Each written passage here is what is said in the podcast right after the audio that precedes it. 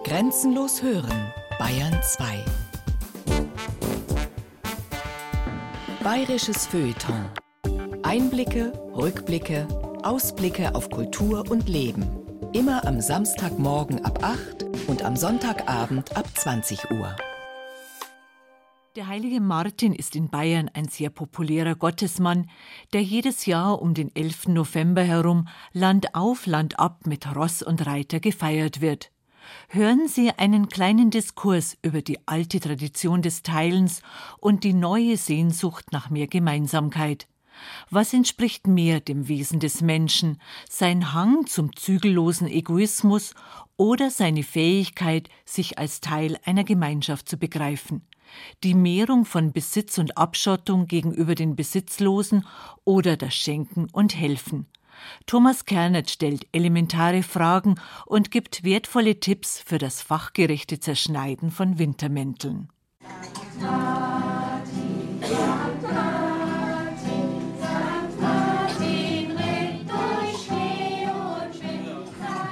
Seit einigen Jahren singen freche bayerische Kinder beim St. Martinsumzug gerne folgenden Text.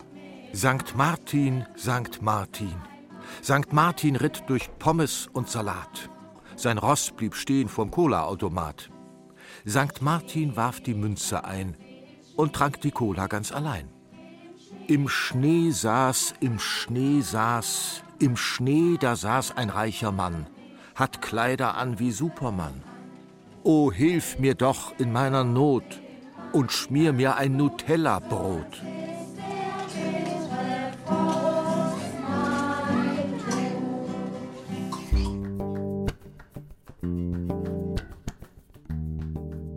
Was lernen wir daraus? Ganz sicher nicht, dass St. Martin out ist. Im Gegenteil. St. Martin ist noch immer ein absoluter Megastar im Pantheon christlicher Idole. Jeder weiß, dass er seine Cola nie alleine trinken würde. Selbst wenn jener arme Mann gar nicht arm wäre, sondern sich nur vor dem Finanzamt arm gerechnet hätte und statt einer Kleiderspende Frühstückshäppchen begehren würde. St. Martin ist und bleibt der Gute, der Geber, der Spender, der Teiler, der Barmherzige, im Zweifelsfall auch wieder besseres Wissen. Und weil er das ist, darf ihn der Kindermund gerne ein wenig necken. Gerade Kinder wissen, was echtes Teilen ist. Von Shareholder Values und faulen Kompromissen haben sie noch keine Ahnung. Weshalb ihre kleine Persiflage kein sarkastisches Statement, sondern lediglich ein von hinten aufgezäumtes Liebeslied ist.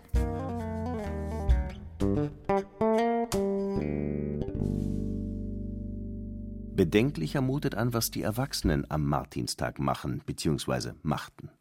Der Martinstag, sprich der 11.11., .11., war in Bayern traditionell der Zinstag, der Tag, an dem man seine Schulden plus das, was man für diese Schulden zu zahlen hatte, beglich. Ein Tag des Nominalzinses also, der kapitalistischen Logik, der Ökonomie, der rationalen Austauschprozesse, des Geldes.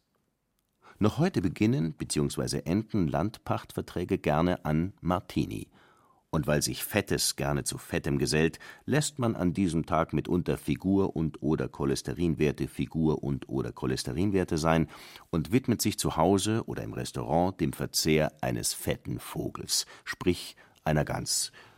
Natürlich darf es gerne auch ein Entenbrust-Carpaccio sein.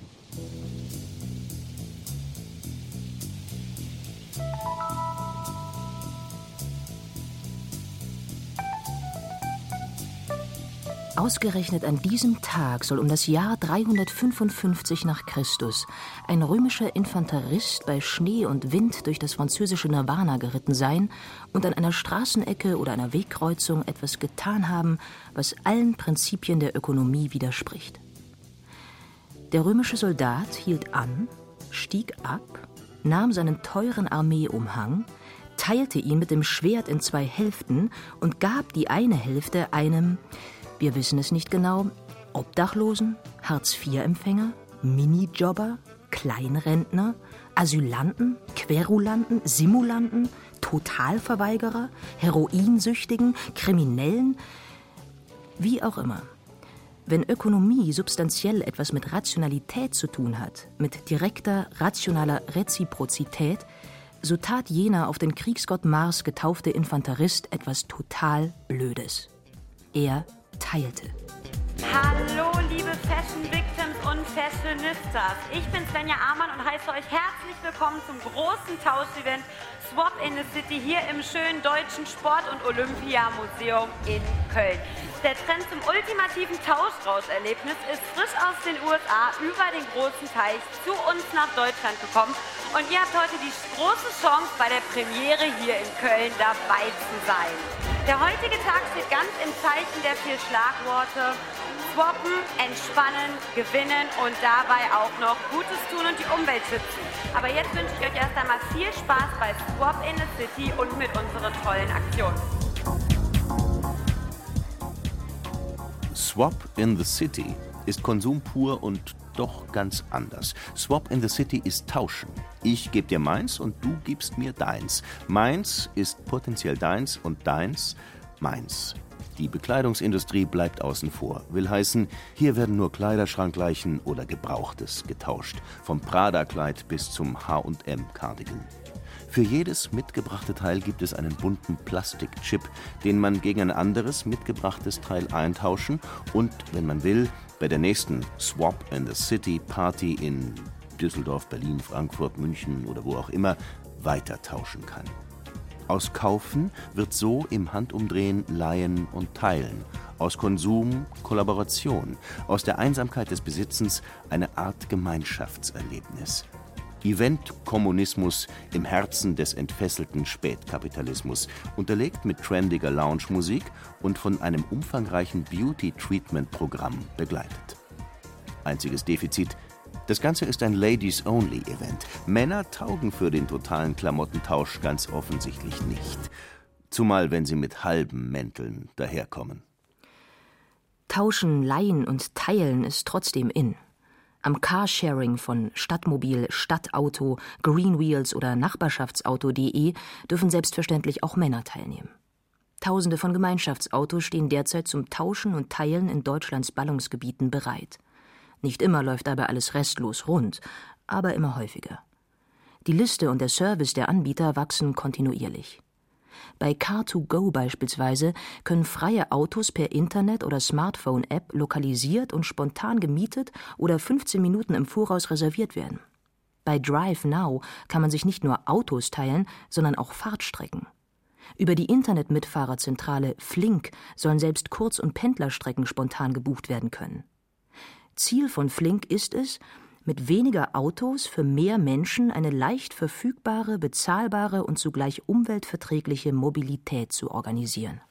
Was bei Klamotten und Autos funktioniert, hat sich mittlerweile auch auf der Couch als ziemlich erfolgreich erwiesen. Man stelle sich das vor. Die Wohnzimmercouch gehörte jahrzehntelang zum heiligsten Heiligtum des Besitzbürgertums. Auf der Wohnzimmercouch saßen am Samstagabend in hierarchischer Reihenfolge von rechts nach links vor der Glotze Papi, Mami, der bereits studierende Sohn sowie die Tochter. Wer in den exklusiven Kreis dieser Besitzer integriert werden wollte, musste entweder ein Kriegskamerad von rechts außen gewesen sein oder links außen geschwängert haben. Heute nächtigen auf der Wohnzimmercouch wildfremde Belgier, Amerikaner, Australier, Vietnamesen oder Österreicher. Möglich macht diesen radikalen Kulturwandel das sogenannte Couchsurfing. Sein Prinzip ist geradezu skandalös einfach. Ich leih dir in München mein Sofa, du leihst mir in Sydney deins. Eine Win-Win-Situation ohne kommerzielle Interessen.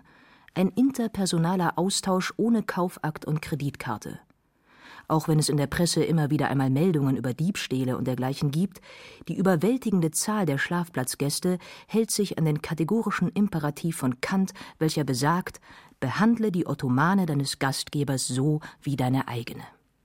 Wer es ein bisschen geräumiger haben will, kann sich auch bei Haustausch anmelden.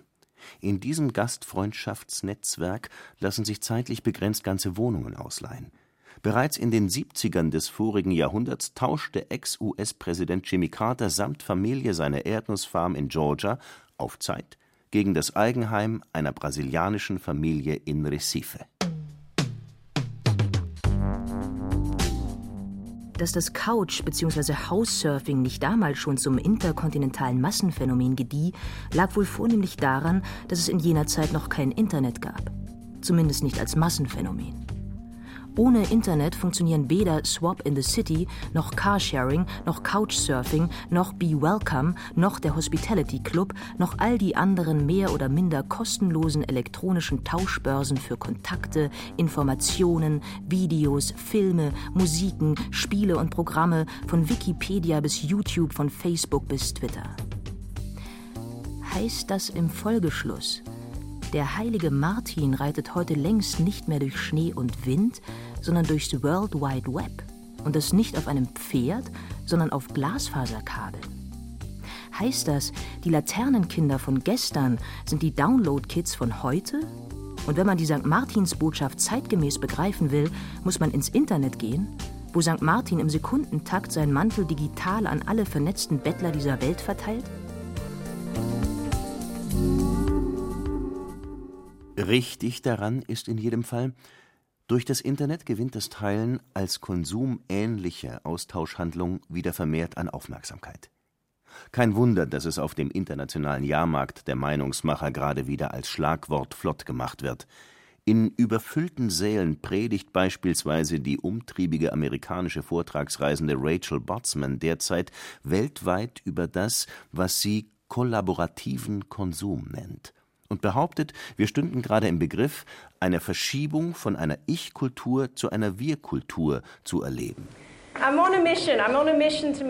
Ich befinde mich auf einer Mission, um gemeinschaftliche Nutzung cool zu machen. Ich befinde mich auf einer Mission, um gemeinschaftliche Nutzung hip zu machen. Weil ich wirklich glaube, dass es altmodische Geschäftsmodelle zerstören kann, uns dabei helfen kann, einen Satz über verschwenderische Formen des Hyperkonsums zu machen und uns beibringen kann, wann genug wirklich genug ist. And teach us when enough really is enough. Nicht minder euphorisch klingt es bei dem populären US-Berufsutopisten Jeremy Rifkin, der die industrielle Revolution für weitgehend überwunden wähnt und das Heraufdämmern einer kollaborativen Revolution sieht. Wer es noch ein wenig plakativer formuliert haben will, sei an den amerikanischen Sachbuchautor Mark Levine verwiesen, der im New York Times Magazine vor einiger Zeit einen Satz schrieb, der förmlich danach schreit, immer und immer wieder zitiert zu werden Teilen verhält sich zu Besitz wie der iPod zur Achtspurkassette, das Solarmodul zum Kohlebergwerk. Teilen ist sauber, frisch, urban und postmodern. Besitzen ist langweilig, selbstsüchtig, ängstlich und rückständig.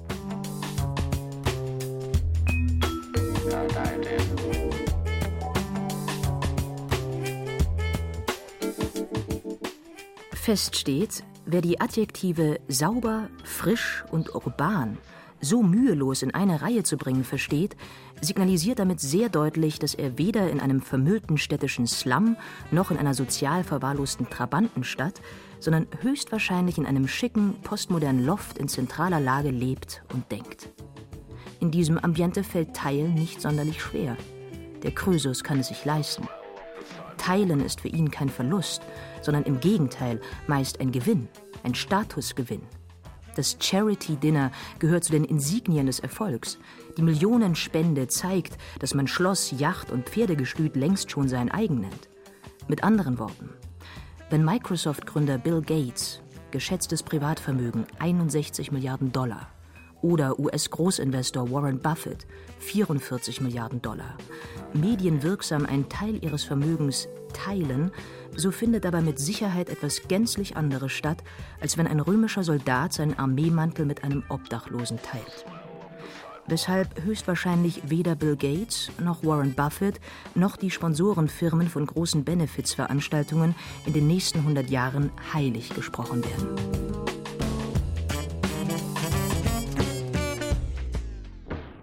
Wer teilen im martinschen Sinn verstehen möchte, sollte sich insofern vielleicht eher keinen iPod anschaffen. iPods isolieren. iPods reduzieren den individuellen Wahrnehmungshorizont auf ein Gehör und Gehirn überschwemmendes, introvertiertes Musikerlebnis. iPods eskamotieren die wirkliche Welt. Und letztere hat mit Teilen eher wenig bis nichts am Hut. Der Prozess der Globalisierung ist in seinem Kern der Prozess der weltweiten Imitation des westlichen kapitalistischen Modells. Dieses aber ist im Prinzip von der großen Mehrheit der Weltbevölkerung angestrebt, also gewollt. Diese Einschätzung des deutschen Volkswirtschaftlers Karl Christian von Weizsäcker aus dem Jahre 2003 hätte es heute sicherlich schwer, uneingeschränkt akzeptiert zu werden. Zu herb fallen spätestens seit Beginn der Finanzkrise 2008 die Erfahrungen mit dem weltweiten kapitalistischen Modell aus. Immer mehr Menschen fühlen sich mittlerweile von der totalen Ökonomisierung ihres Lebens beengt und fremdgesteuert. Immer mehr Lebensbereiche geraten unter die Diktatur einer hemmungslos zynischen Raubtiermoral, die ausschließlich dem Prinzip der Rendite folgt. Unaufhörlich erfinden Banken, Investmentfonds, Private Equity Fonds und Hedgefonds innovative Finanzinstrumente, mit denen ganze Nationen ausgeplündert werden können. Selbst unsere Demokratie, die Form also, wie wir in politischen Entscheidungsprozessen miteinander umgehen, soll mittlerweile marktkonform sein. In dieser hyperökonomisierten Wirklichkeit spielt Teilen keine sehr prominente Rolle mehr. Im Gegenteil, gefragt ist allein das auf seinen eigenen Vorteil bedachte, ego-rationalistische Tier namens Mensch. Es bekommt Boni, die das Jahreseinkommen einer normalen Arbeitsameise um das zigfache übersteigen. Selbstverständlich gab es das früher auch schon. Der französische Philosoph Michel Serres behauptete in seinem Werk Der Parasit von 1980 gar, dass das Nehmen immer schon seliger gewesen sei als das Geben, beziehungsweise der gerechte Austausch. Der Austausch ist weder die Hauptsache noch ursprünglich. Das Verhältnis des einfachen, nicht umkehrbaren Pfeils, der nur eine Richtung, und kein Zurück kennt. Dieses Verhältnis tritt an die Stelle des Austausches. Der Mensch ist des Menschen Laus. Die primäre ökonomische Beziehung ist eine des Missbrauchs. Glaubt man, Sir, so müsste der Versuch, sich auch nur einigermaßen gerecht wirtschaftlich auszutauschen, bereits als eine zivilisatorische Meisterleistung des ego-rationalistischen Menschenaffen erachtet werden. Glaubt man, Sir, so würde schon das simple Wie du mir, so ich dir eine sensationelle Verwandlung des Pfeils bedeuten, der nun plötzlich in zwei Richtungen gleichzeitig flöge. Die Ethik des Alten Testaments mit seinem Auge um Auge, Zahn um Zahn Prinzip stellt insofern bereits ein Wunder an Balance und Gerechtigkeit dar, das freilich jederzeit zerbrechen und instabil werden kann und deshalb von einem Tit-for-Tat-Gott autoritär abgesichert werden muss. Postmodern formuliert, mehr als ein gerechtes Preis-Leistungs-Verhältnis kann der menschlichen Laus und ihrem immanenten Drang zum Missbrauch beim besten Willen nicht abverlangt werden.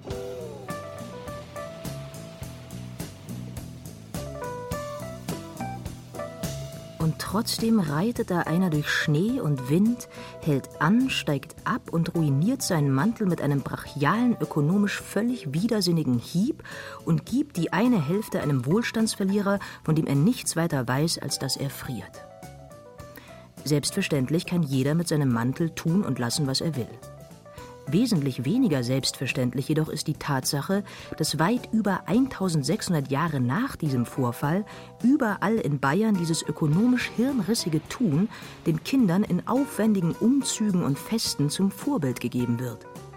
Wollen wir derart unsere Kinder etwa belügen und über die wahren Gepflogenheiten der menschlichen Lausökonomie in Unkenntnis lassen?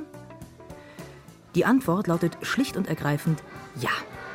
Und das ist gut so.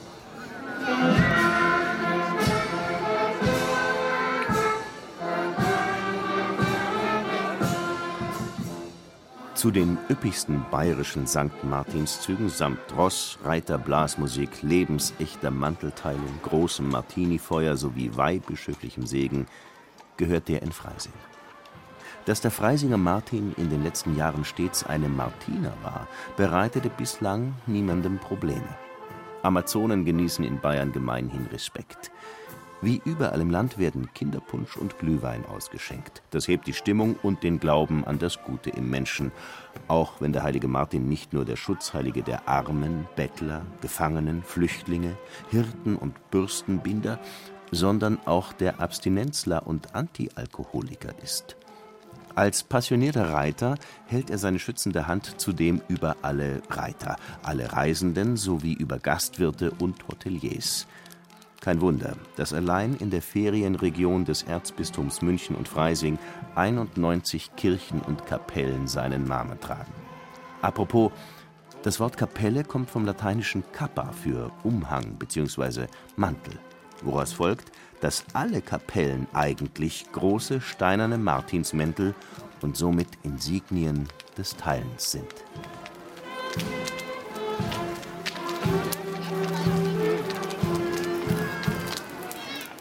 Was genau aber ist Teilen? Wesentlich einfacher als durch internetbasierte Transaktionen lässt sich diese Frage mit Hilfe einer Breze beantworten. Nicht einer normalen Kleinbreze, wie man sie an normalen Tagen zur Weißwurst konsumiert, sondern einer Super XXL Breze, wie man sie in Biergärten bzw. bei Volksfesten zum Bier isst.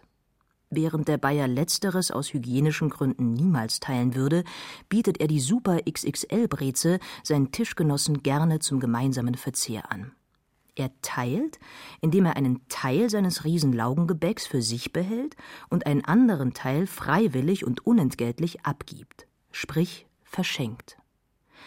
Teilen ist also zum einen behalten, zum anderen verschenken, wobei das für sich behalten keine Probleme bereitet. Es ist das gängige Verhaltensmuster einer auf individuelles Eigentum fixierten Rechts- und Sozialordnung. Die Regel sagt, Wer etwas rechtmäßig erwirbt oder erzeugt, darf dieses Gut behalten. Der Skandal ist der andere Teil des Teilens, das Verschenken. Was soll das? Was hat man davon, wenn man Dinge einfach so verschenkt, wenn man sie nicht behält oder aber gegen mehr oder minder wertäquivalente andere Dinge eintauscht, sprich verkauft? Will das Verschenken das Universalprinzip des Eigentums bzw. des mehr oder minder wertäquivalenten Tausches bzw. des Tit for Tat etwa stören, hemmen, sabotieren? Ist der seine Super XXL Breze unter seinen Biertischgenossen verteilende Bayer ein gefährlicher Kryptokommunist? Große Erfolge wurden in unserem sozialistischen Aufbau erreicht.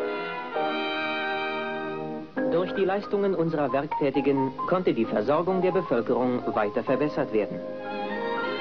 Auch das Weihnachtsangebot der Konsumgenossenschaften ist reichhaltiger geworden. In den Konsumwarenhäusern, den Konsumverkaufsstellen und auf Sonderverkäufen, vor allem auch auf dem Lande, finden Sie eine große Auswahl an Geschenken für den Gabentisch. Auch wenn das Schenken in der Regel eher harmlos in Erscheinung tritt und sich in buntes Geschenkpapier oder Kartonschächtelchen oder Zellophantütchen hüllt, ist und bleibt es gefährlich. Anders wäre nicht zu erklären, warum unsere moderne Geschenkkultur so eingehegt, so umgrenzt, ja fast schon hermetisch ist. Freies Schenken gibt es nicht. Ich kann nicht, sagen wir, in einer S-Bahn auf einen mir völlig unbekannten Mann zugehen und ihm aus heiterem Himmel und mit breitem Grinsen eine Flasche Wein, ein Buch, einen Kosmetikartikel überreichen. So banal diese Geschenkartikel sein mögen, so ungewöhnlich wäre dennoch die Tat, denn es fehlt ihr jegliche Legitimation. Der Mann würde die Annahme meines Geschenks höchstwahrscheinlich verweigern oder aber schreiend davonlaufen. Woraus folgt, man macht wildfremden Menschen keine Geschenke. Es sei denn, erstens, man hat ein großformatig mit einem Firmenlogo bedrucktes T-Shirt an und verteilt auf einem Rathausplatz in einer Fußgängerzone vor einer Großveranstaltung Streuartikel, die ebenfalls großflächig mit jenem Firmenlogo gekennzeichnet sind. Oder aber zweitens, Sie, die Beschenkten, lassen sich deutlich wahrnehmbar oder noch besser von Experten, sprich Bundespräsidenten, Gattinnen oder TV-Showmastern, zertifiziert als hilfsbedürftig erkennen. Sodann geht man zu einer Bank und überweist einen bestimmten Betrag auf das Bankkonto des sogenannten guten Zwecks. Der gute Zweck ist eine Allzweckwaffe gegen das von den Medien kolportierte, leider noch immer nicht gänzlich ausgerottete sogenannte Elend der Welt. Der gute Zweck wirkt lautlos, anonym und absolut keimfrei. Oder aber man kauft sich ein Los der Lotterie Aktion Mensch. Ganz mutige können auch einen Kasten Krombacher kaufen. Die nordrhein-westfälische Brauerei schützt nach eigenem Bekunden zusammen mit dem WWF Deutschland den Regenwald. Steht einem der Sinn mehr nach Geschenken von Mensch zu Mensch, so sollte man unbedingt darauf achten, dass man dem Beschenkten hinreichend persönlich bekannt ist und eine entspannte Beziehung zu ihm unterhält. Die bei weitem gefahrenloseste Gabe ist die innerfamiliäre. Kinder und Ehe bzw. Lebenspartner freuen sich stets über gegenseitige Geschenke, egal zu welchem Zeitpunkt. Wobei freilich auch diese Primärbeziehungen nicht jedes Geschenk gleich gut verdauen. Findet ein Ehepartner über Nacht nicht nach Hause und steht am nächsten Tag ohne Socken, aber mit einem etwas zu teurem Geschenk vor der Türe, so kann dies Irritationen und kontraproduktiven Verdächtigungen Vorschub leisten.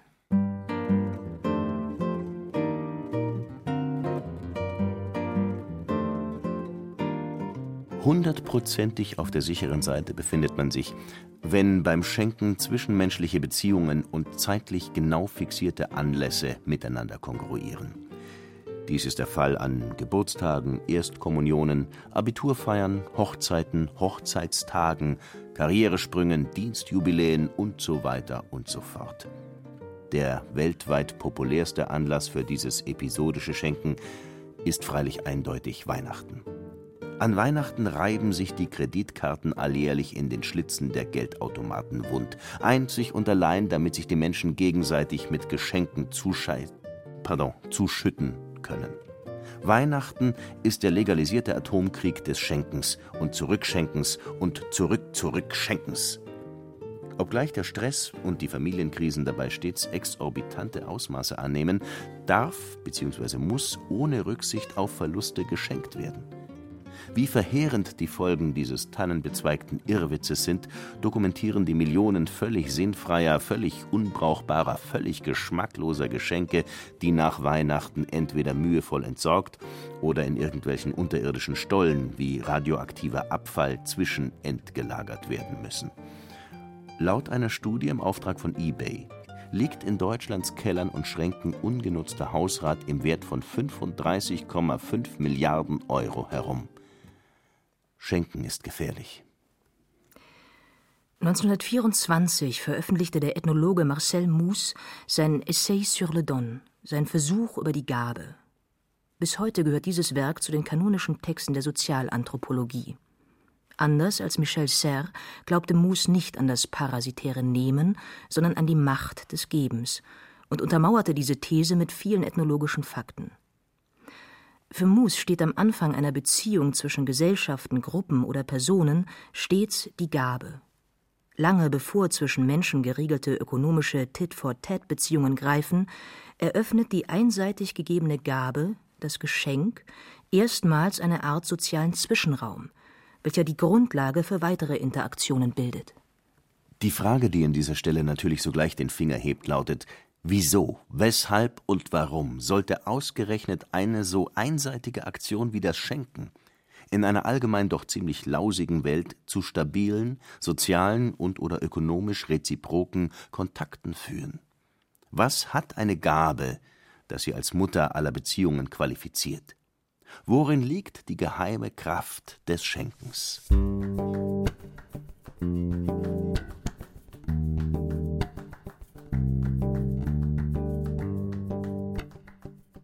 Die Antwort ist im Grunde ganz einfach, auch wenn sie ein wenig sonderbar klingt. Die Gabe ist verhext. Sie ist, wie Moose von den Maori auf Neuseeland lernte, keine leblose Sache, sondern besitzt eine Seele bzw. eine magische Kraft. Marcel Moose selbst spricht von einer Melange, einer Vermischung von Sache und Person, von Gabe und Geber. Was er damit sagen will, ist Folgendes. Sobald etwas durch seine ökonomische Einseitigkeit, durch seine spezifische Aufmachung sowie durch ganz bestimmte ritualisierte Körpertechniken des Gebens, Darbietens, Überreichens als Geschenk markiert wurde, ist dieses Etwas kein Etwas, kein Ding, kein Neutrum mehr, sondern etwas mit der Person des Schenkenden behaftetes. Es ist mehr, als es ist. Und genau dieses Mehr nimmt im Augenblick der Annahme den Empfänger, den Beschenken, in Besitz. Durch die Melange ist der Beschenkte plötzlich besessen. Der Gebende gewinnt eine wie auch immer geartete Macht über den Beschenkten und es entsteht eine schwer zu fassende, aber deutlich zu fühlende Asymmetrie.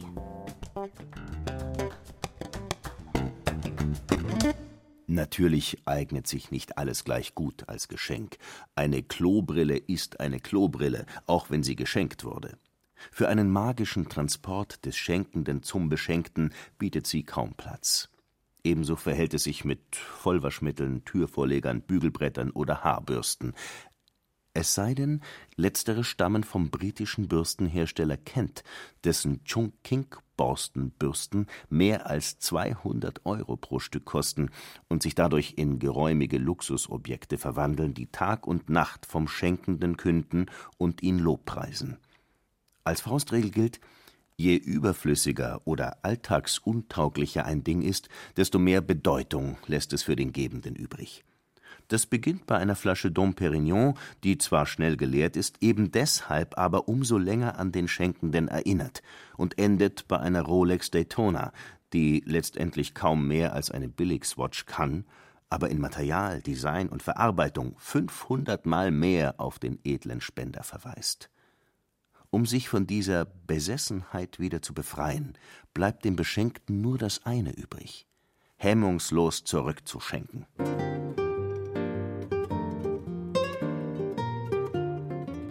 Voila. Und schon sind wir wieder mitten in der Lametta-Kampfzone, sprich bei Weihnachten angelangt.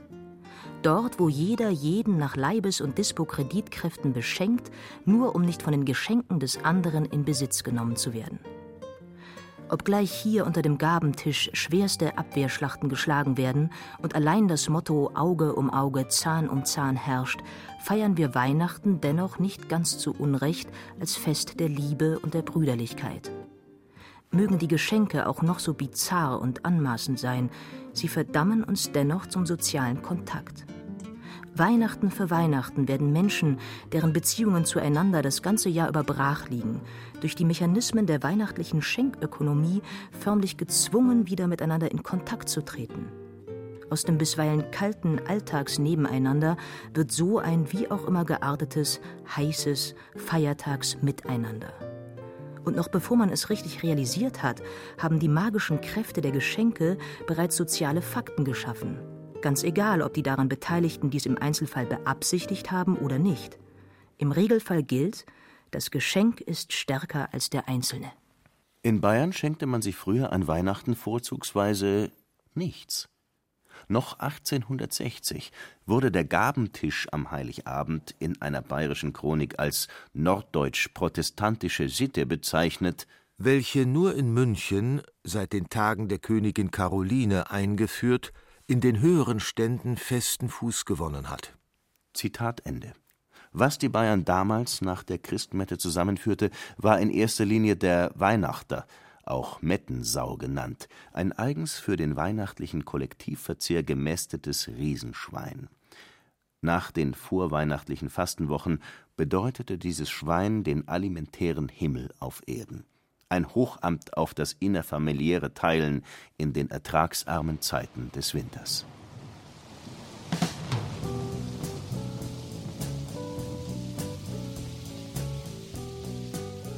Der heilige Martin feierte weder Weihnachten noch ritt er auf einer Riesensau. Mit dem armen, im Schnee sitzenden Mann war er weder verwandt noch verschwägert, noch stand er mit ihm in einer wie auch immer gearteten Geschäftsbeziehung. Er war ihm vollständig unbekannt. Umgekehrt kannte auch der arme, im Schnee sitzende Mann Martin nicht. Das Einzige, was diese Begegnung kennzeichnet, ist die Tatsache, dass der eine in einer Winternacht relativ kommod unterwegs war, während der andere relativ unbequem und frierend am Straßenrand kauerte. Befand sich der eine in der Dynamik des Lebens, so der andere in der Statik des Gestrandeten. Umstände, die eigentlich dafür sprechen sollten, dass hier nichts als das Wunder eines ganz und gar reinen Geschenkes stattfand.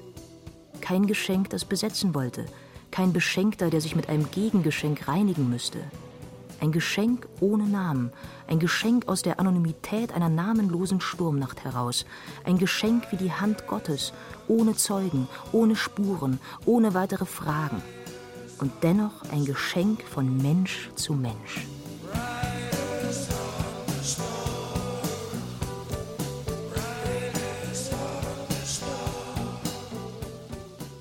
Wunder? Nein, sondern eine Zumutung für den gesunden Menschenverstand. Dies zumindest behauptete der Begründer des Dekonstruktivismus Jacques Derrida. Die reine Gabe, so der Maître Penseur aus Frankreich, gibt es nämlich nicht und damit, wenn man so will, auch keinen St. Martin. Natürlich kann man Mäntel, Medikamente, Nahrungsmittel, Luxusgegenstände, Schnickschnack und Krimskrams kostenlos an andere verteilen. Mit Gaben in einem höheren, einem philosophischen Sinn hat dieses Tun indes nichts zu tun. Warum nicht? Ganz einfach. Weil auch in einer namenlosen Sturmnacht die Gabe, das Geschenk stärker als der Heilige und der Bettler ist weil auch und gerade in einer namenlosen Sturmnacht die Gabe den Beschenkten besessen macht und ihn in eine Beziehung zu dem Schenkenden zwingt. Auch wenn der arme Mann mit an Sicherheit grenzender Wahrscheinlichkeit niemals die Möglichkeit besitzen wird, sich mit einem wertäquivalenten Gegengeschenk freizuschenken, stellt die Annahme des Geschenkes doch bereits eine Art symbolisches Gegengeschenk dar wodurch, so Derrida, ein Tausch stattgefunden hat. Ein Tausch freilich ist kein Geschenk, auch wenn er noch so asymmetrisch ist. Tauschhandlungen gehören in die Ökonomie. Gaben sind, wenn es sie denn gäbe und sie keine Zumutung für den Menschenverstand wären, anökonomisch.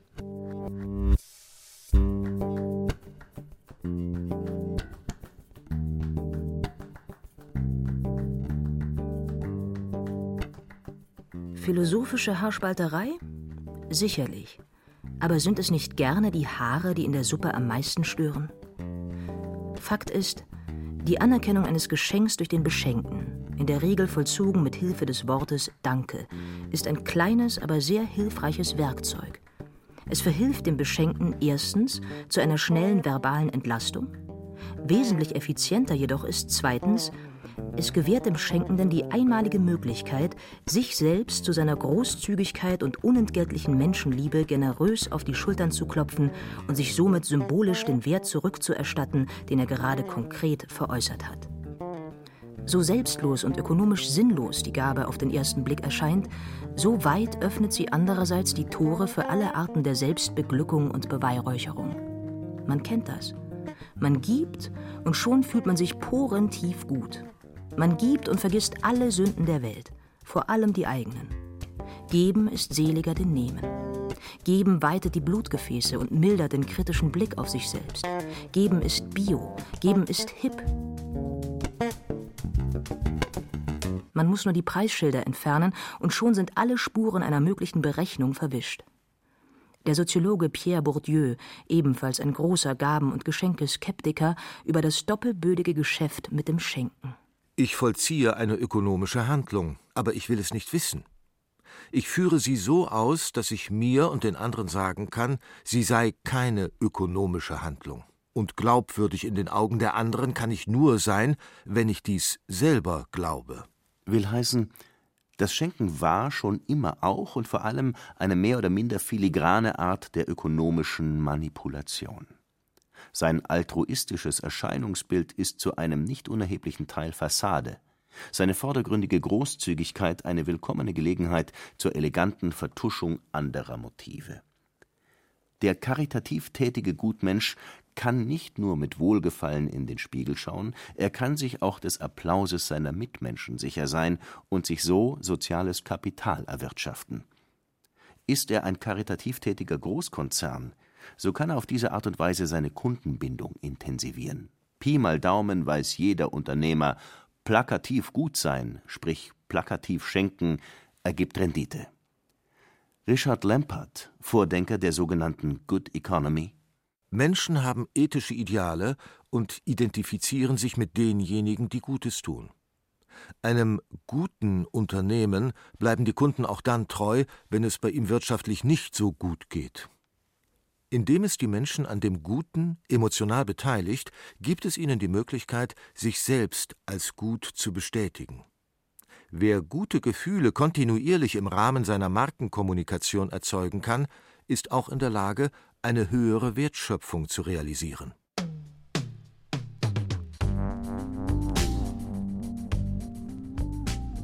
Welch Glück, dass der heilige Martin ganz offensichtlich nicht zu den wertschöpfenden Geschenkeverteilern gehörte. Dazu war er als römischer Legionär finanziell nicht gut genug aufgestellt. Und so schenkte er jenem Bettler denn auch nicht seinen Mantel, sondern lediglich einen Teil desselben. Sprich, er machte nicht werbewirksam auf Wohltäter und Menschheitsbeglücker, sondern kalkulierte nüchtern, was habe ich, was kann ich geben, ohne selbst in eine ökonomische Schieflage zu geraten. Antwort: Nichts. Aber ich kann teilen. Teilen bedeutet, wir erwähnten es bereits, einen Teil der Super XXL-Breze für sich zu behalten, einen anderen Teil abzugeben. Im Gegensatz zum demonstrativ Schenkenden verheimlicht der Teilende nicht den Blick auf sich selbst. Er blendet sich nicht aus. Er gibt, aber er behält auch für sich. Er macht den Akt des Gebens nicht zu einer selbstgefälligen Charity-Show, sondern zu einem Pakt zwischen zwei Parteien, die sich auf Augenhöhe befinden. Der Subtext des Schenkens lautet: Ich gebe dir, Halleluja. Der Subtext des Teilens lautet: Wir geben uns. Ich dir einen Teil meines Eigentums, du mir einen Teil deiner Anerkennung bzw. deines Dankes. Ich bewahre einen Teil meines Vorteils für mich, verschaffe aber auch dir einen Vorteil. Darüber hinaus gebe ich dir, weil ich weiß, dass auch du mir geben würdest, wenn du könntest. Der Teilende erteilt so der elitären Moral der Anökonomie, der reinen Gabe, dem Geschenk ohne Resonanz bzw. Reziprozität, eine deutliche Absage. Gleichzeitig entschärft er aber auch die Verhexung des Schenkens. Auf Dauer freilich wird der Teilende nur dann zum Teilen bereit sein, und sich dabei von Fall zu Fall mit einem feuchten Händedruck zufrieden geben, wenn auch die anderen grundsätzlich zum Teilen bereit sind. Wie zum Beispiel in der Nachbarschaft. Zu den markantesten sozialen Entwicklungen der letzten Jahrzehnte gehörte eindeutig das hypertrophe Wachstum der alleinstehenden Haushalte. In Großstädten wie Berlin, Hamburg oder München lebt heute fast jeder Dritte allein. Die große kulturpessimistische Erzählung von der Isolierung und schrittweisen Vereinsamung dieser urbanen Einzelkinder ist dennoch größtenteils eine Mähr. Und auch die verweste Rentnerinnenleiche aus dem zehnten Stockwerk einer Mietskaserne gehört in erster Linie zur schwarzen Großstadtfolklore. Die Fakten sprechen eine ganz andere Sprache. Laut Umfragen verliehen in der guten alten Nachkriegszeit, als der Single noch nicht existierte und die Solidarität unter den Familienmenschen angeblich noch groß und innig und beständig war, rund 22 Prozent der Menschen ihren Nachbarn diverse Gegenstände, von Werkzeugen über Küchen oder Gartengeräte bis hin zu Möbelstücken. 2007 waren es 51 Prozent.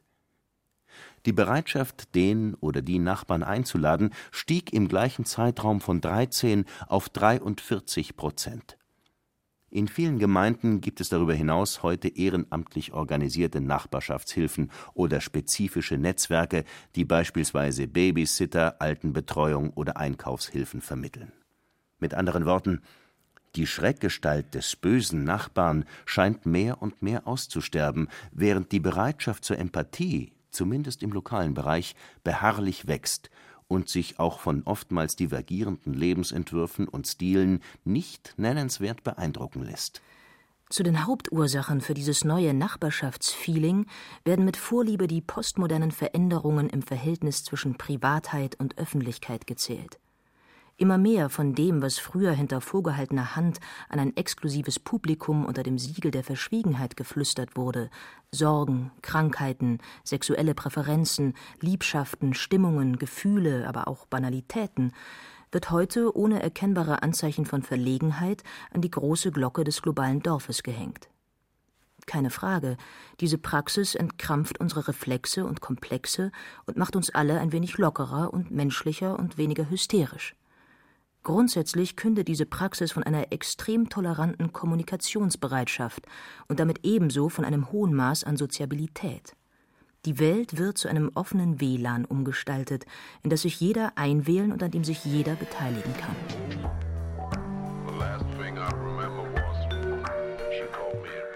Andererseits hat diese Kommunikationsrevolution auch ihre Schattenseiten, die sich am besten mit folgendem Effekt beschreiben lassen.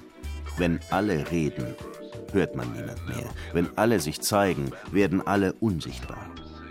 Das Internet hat sich in den letzten Jahren zu einer riesigen Müllhalde von mitgeteiltem Leben entwickelt. Allein die von Facebook-Usern eingebrachten Informationen, Statements, Status-Updates, Postings, Fotos und Links bilden eine aus Milliarden von Ich-Splittern zusammengewürfelte Kommunikationsmasse, in der vor lauter Bäumen kein Wald mehr zu sehen ist. In diesem unaufhörlichen Rauschen auch nur ansatzweise den Überblick zu behalten, ist längst unmöglich geworden. Die Zeitjournalistin Nina Power was vom Netzwerk Facebook bleibt, sind User in einem halbkomatösen Zustand. Matt klicken sie sich durch die Datenmasse, gratulieren in stumpfem Automatismus zum Geburtstag entfernter Bekannter und lassen sich nur noch träge zu einem Gefällt mir unter einem schwachen Sinnspruch oder dem Auftritt einer neu gegründeten Firma von jemandem, dem sie noch einen Gefallen schulden, hinreißen. Was vom Netzwerk bleibt, ist Ödnis. Sowie ein diffuser Befund. Während die Entprivatisierung unter günstigen Umständen dazu animiert, sich zu solidarisieren und umeinander zu sorgen, degeneriert gleichzeitig im Überschwang des elektronischen Teilens das Interesse an den anderen zu Gleichgültigkeit und Langeweile. Dahinter steckt unter anderem die Erkenntnis, dass Teile per se nie das Ganze ergeben und dass man sowohl die anderen als auch sich selbst im und durch das Teilen verlieren kann. Sich selbst einem größeren Publikum mitzuteilen, mag aufregend sein. Da man jedoch stets auch Publikum der anderen ist, lässt sich schnell erahnen, wie konfus und belanglos die endlose Ich-Teilchenflut des Internets in Wahrheit ist.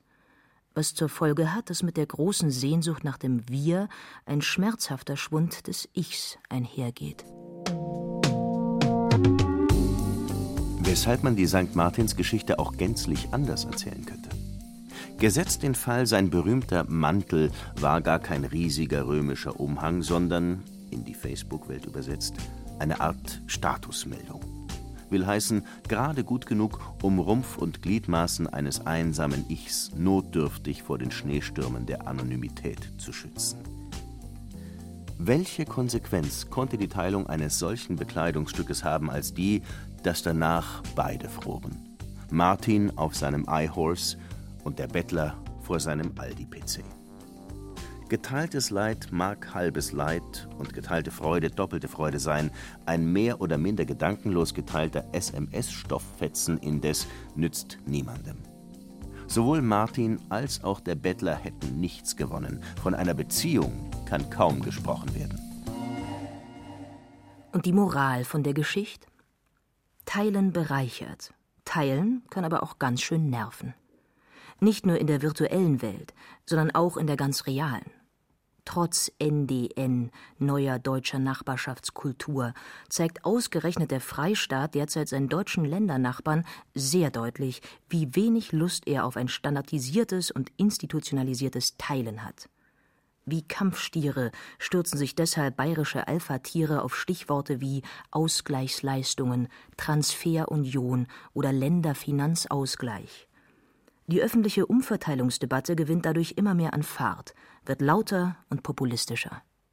Das Ergebnis ist eine wachsende Zahl von Bürgern, die den Eindruck gewinnen, das Land sei von einer gut organisierten Bettlerbande umzingelt, die von Griechenland bis Berlin reicht. Einer der Leitwölfe bei dem Versuch, Bayerns Geberfunktionen nachhaltig zu skandalisieren, ist der Franz Josef Strauß-Imitator Wilfried Scharnagel. Sein in vielen Talkshows inbrünstig vorgetragenes Klagelied gegen das Teilen lautet im Refrain ungefähr so. Bayern hat in den Jahrzehnten, in denen es Finanzausgleich bekommen hat, 3,4 Milliarden Euro bekommen. Es hat dieses Jahr eingeschlossen über 40 Milliarden Euro Finanzausgleich bezahlt. Tendenz steigend, weil, wie Herr Ministerpräsident Winfried Kretschmann sagt, das ein absurdes und schräges System ist, im nächsten Jahr wird Bayern 4,2 Milliarden Euro zahlen. Und das kann doch auf Dauer nicht sein. Das ist doch ein ungutes System. Deutlich wird allemal, für Besitzstandbewahrer, Sandburgenverteidiger und auf unsere Kosten Empörer ist Teilen Gift. Teilen braucht Freiwilligkeit. Teilen braucht die Einsicht in die Notwendigkeit von Solidarität. Teilen braucht Geduld. Denn nicht immer kommt sofort zurück, was man glaubt, investiert zu haben. Teilen gehört, soziologisch ausgedrückt, zu den indirekt reziproken Handlungen.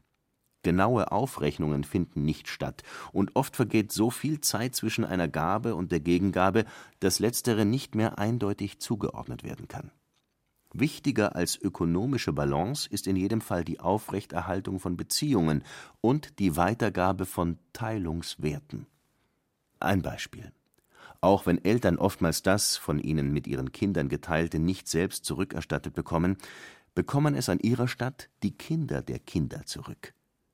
Auf diese Weise wird ein von der Praxis des Teilens bestimmtes Verhalten generationsübergreifend weitergegeben, und es entsteht eine Verhaltenskette, die nicht rechnet, sondern menschlich handelt.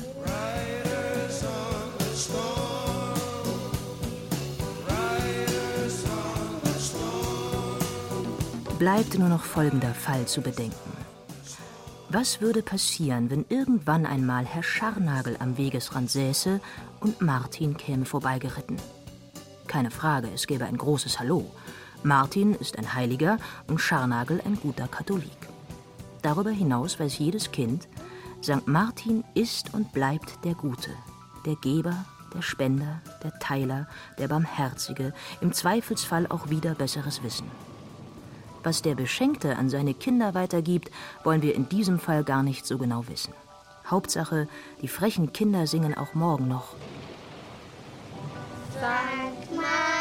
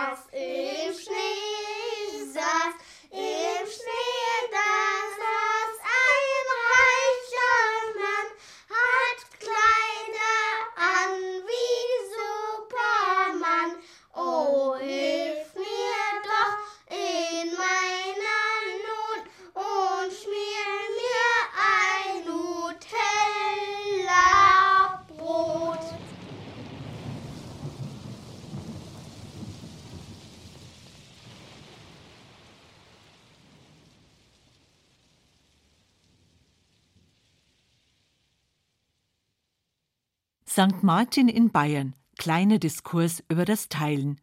Im bayerischen Feuilleton hörten Sie eine Sendung von Thomas Kernert. Es sprachen Katja Bürkle, Udo Wachtfeitel, Andreas Neumann und Marlen Reichert. Technik Gerhard Wichow und Susanne Herzig. Redaktion Gabriele Förg. Eine Produktion der Redaktion Hörbild und Feature Land und Leute des Bayerischen Rundfunks 2012.